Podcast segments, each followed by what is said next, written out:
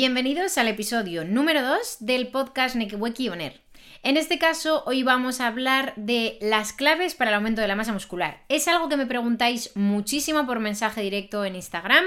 Eh, todos los chicos que conozco quieren ponerse fuertes y últimamente algo que me gusta bastante es que casi todas las chicas que conozco también quieren ponerse fuertes. Así que hoy vamos a desvelar las claves para conseguirlo. Pero las claves reales. Te han vendido mil historias. Eh, han intentado que te comas cientos y kilos de creatina, de proteína gainers y un montón de tonterías más, pero realmente hoy te voy a contar la verdad. Son tan solo tres cosas y es lo único que tienes que tener en cuenta para conseguir ponerte más fuerte que Thor en sus buenos tiempos. La primera de las tres cosas que no puede fallar en tus opciones para ponerte fuerte es el entrenamiento de fuerza. Y dirás, se ha quedado carva. Ya, pero el problema está un poco en la frecuencia, la forma de hacerlo, etc. Realmente nos pensamos que por comer como un mamut y entrenar sin criterio o como un energúmeno en el gimnasio vamos a conseguir el aumento de la masa muscular, pero no es así. Hay dos principios que tenemos que tener súper en cuenta a la hora de entrenar con el objetivo de generar una hipertrofia. Bueno, tres en realidad. El primero de todos, que tienes que trabajar a más de un 85% de intensidad máxima, ¿vale? Es decir, que los estímulos tienen que ser bastante potentes. El segundo, eh, el volumen de trabajo. Tenemos que trabajar con volúmenes muy altos, ¿vale? Para conseguir hipertrofia hay que trabajar con una frecuencia específica y con un volumen de repeticiones y series semanales mínimos que podrás desarrollar leyendo, te dejaré algunas referencias para que veas más o menos unos baremos de lo que sería adecuado. Y el tercer principio que no puede faltar es el de sobrecarga progresiva. Te lo tienes que tatuar en la frente, porque si no hay suficiente estímulo del cerebro a los músculos, mm, no se van a dar esos acondicionamientos. ¿Cuál es ese estímulo? Ese estímulo es aquel, eh, funciona un poco como los fármacos y las drogas. Si ese estímulo no va creciendo y no es cada vez más agudo, ya sea por aumentar las cargas de trabajo eh, a nivel de puramente el peso que coges, o el número de repeticiones, o el volumen de series que haces por grupo muscular, no se va a dar esa sobrecarga progresiva, por tanto, no se va a dar un aumento de la masa muscular. Tampoco infravalores el hecho de que si te pasas del estímulo y trabajas, por ejemplo, pectoral a diario o día sí, día no, seguramente ese estímulo va a ser excesivo y no vas a trabajar en supercompensación, no vas a generar unas fibras más grandes porque tu cuerpo no va a poder reparar ese tejido y crear uno nuevo por defecto de descanso. Lo ideal sería em, descansar como mínimo 48 horas entre un grupo y otro. A mí lo que más me gusta es dividir la rutina en torso-pierna, con lo cual te recomendaría que entrenases, por ejemplo, eh, un torso-pierna, lunes, martes, miércoles descanso, jueves, viernes entreno. De esa manera, el estímulo que das a tu cuerpo a nivel de torso el lunes lo repetirás un jueves y lo mismo con la pierna que será para un martes y un viernes.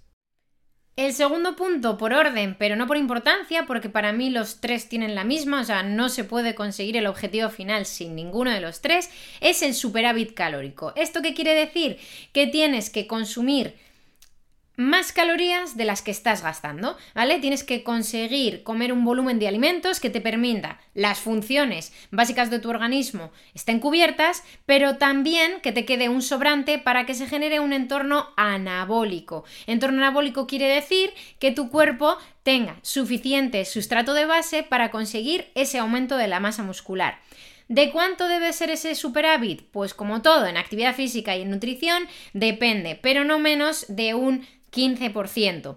Cuanto más superávit más fácil va a ser el aumento de la masa muscular, pero los estudios científicos también dicen que va a estar seguramente compensado el exceso de kilocalorías y bueno, pues que al final se van a llegar, se van a llenar tus eh, reservorios de glucógeno hepático y muscular y ese exceso de carbohidratos se va a convertir impepinablemente en grasa, con lo cual tampoco eh, más es mejor, como siempre, porque si no, además de ganancias de masa muscular, también habrá bastante exceso de porcentaje de grasa que te vas a comer.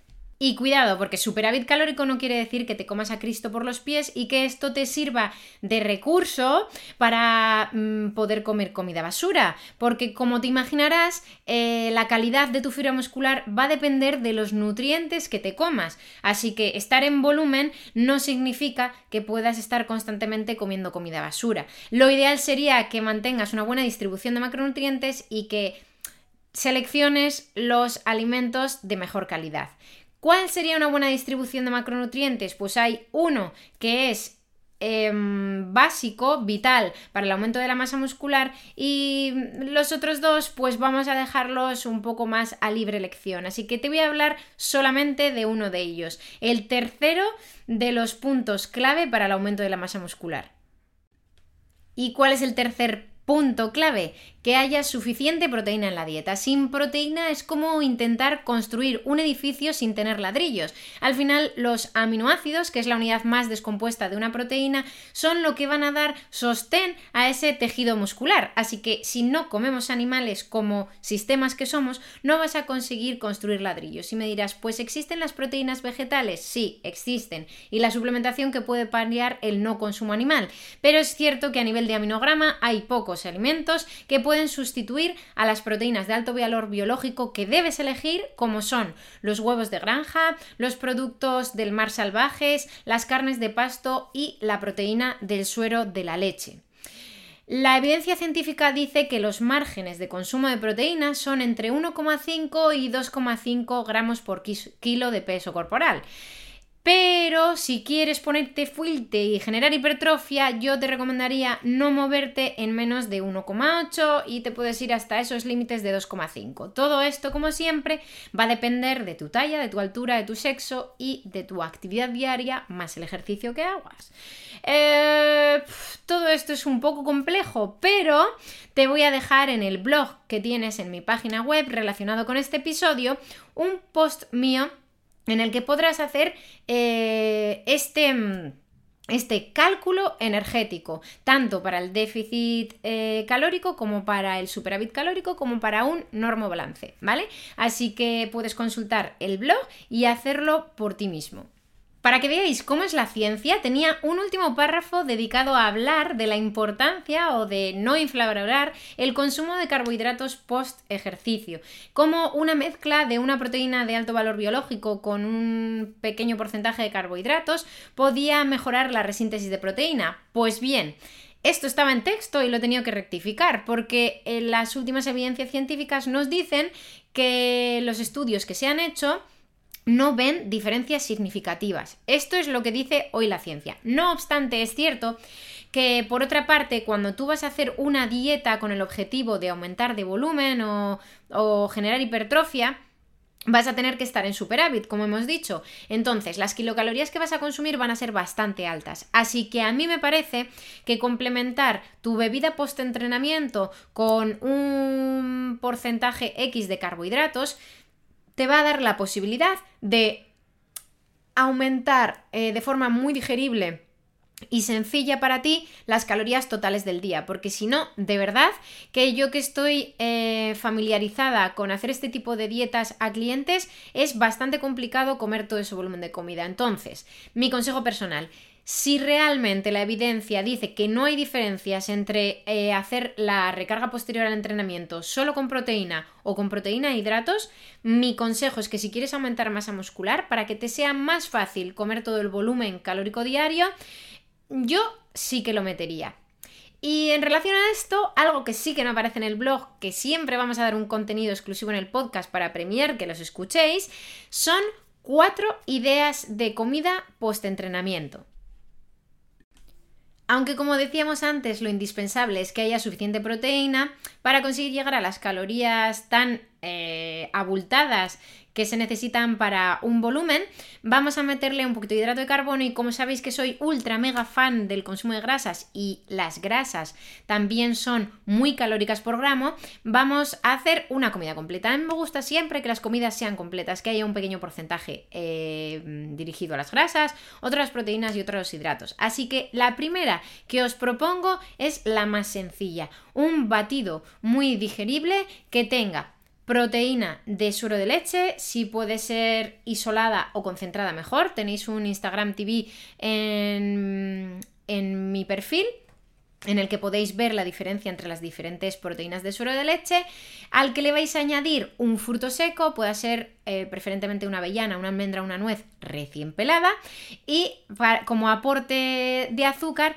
le podéis meter cualquier fruta. La ideal post entrenamiento es el plátano por su contenido en potasio. Esta sería la primera. Es muy sencillo, os lo podéis hacer en casa con un shaker y una batidora súper rápido, si lo queréis llevar todo en, en, modo batido, o directamente llevaros el plátano y los frutos secos en un tupper y el batido por otro lado. ¿Con qué lo hacéis? ¿Con agua o con bebida vegetal o con leche sin lactosa? Con lo que tú prefieras. Si quieres un aporte energético mayor, con bebida eh, entera sin lactosa y si no, cualquiera de las otras dos soluciones.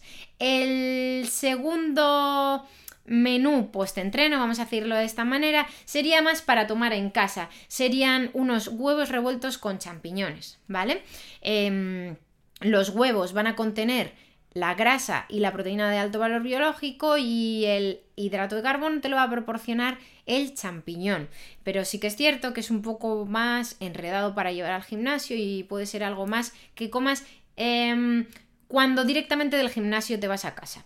La tercera opción, las tengo apuntadas y prefiero leerlas, son tortas de arroz con atún y mayonesa. Em, me gusta dar como el tip en excedente. Tenéis también las últimas dos recetas de mi Instagram. Por ejemplo, una de ellas es una de las que os propongo, que hay que... Siempre hay que optimizar las comidas. Lo que vemos en Instagram está bien, pero hay que plantearse si el balance con nutrientes es bueno, etc. Entonces, unas tortitas con atún, que es típica comida post-entreno que te puedes llevar cómodamente, Está súper bien, pero a pesar de que el atún es un pescado azul que ya contiene grasa, yo le metería un aporte extra como pueda ser con una alioli, una mayonesa o lo que queráis. Entonces, para mi gusto, tortitas de arroz con atún y mahonesa. Y el cuarto y último del que os hablaba, que hay una receta en Instagram que está optimizado, es el típico eh, gachas de avena con yogur griego y arándanos o sin gachas. Vaya, que lo que tendemos a hacer es a eliminar el consumo de proteína o grasa dentro de la distribución de macros, ¿vale? En este caso, el yogur griego le está aportando muchísima grasa, las gachas de avena y los arándanos muchísimo carbohidrato y le faltaría la proteína. Para mí, meter un cacito de proteína ISO en esta comida post-entreno sería lo ideal. Estos son los básicos basicorum. No me preguntéis por creatina, por eh, suplementos que aumentan los niveles de testosterona. Si no están estos tres, no gastes el dinero y no hagas el resto. Yo creo que con esto y el material que tenéis en Instagram tenéis suficiente como para hacerlo por vuestra cuenta. Es cierto que no desarrollo tanto sobre ejercicio específico para aumento de masa muscular, así que en cualquier caso, ya sea cualquier otra persona o sea yo, siempre puedes buscar un profesional que te ayude con esto. Pero para mí lo importante es que alguien en el que tú confías y que ya ha filtrado esa información te la dé te la facilite para al menos que sientas que dejas de dar palos de ciego. Espero que os haya gustado este segundo episodio y como siempre, darle like, suscribiros y compartirlo que me ayuda muchísimo. Y si tienes cualquier propuesta o cualquier duda, puedes hacerlo en comentarios o vía email desde el formulario de mi página web. ¡Chao!